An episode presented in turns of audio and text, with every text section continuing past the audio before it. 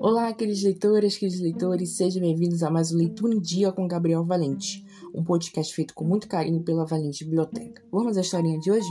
A árvore que dava chocolate. Dizem que se você deseja bastante algo, acontece.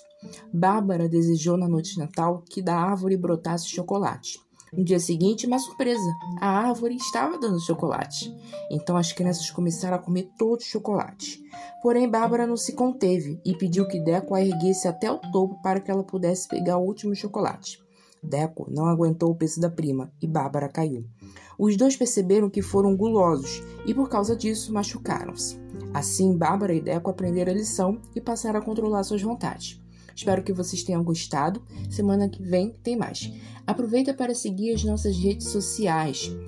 Instagram, arroba Valente Biblioteca. No nosso canal no YouTube, se inscreve lá, Valente Biblioteca, e acesse nosso site valentebibliotecablog.wordpress.com. Tchau, tchau e até semana que vem.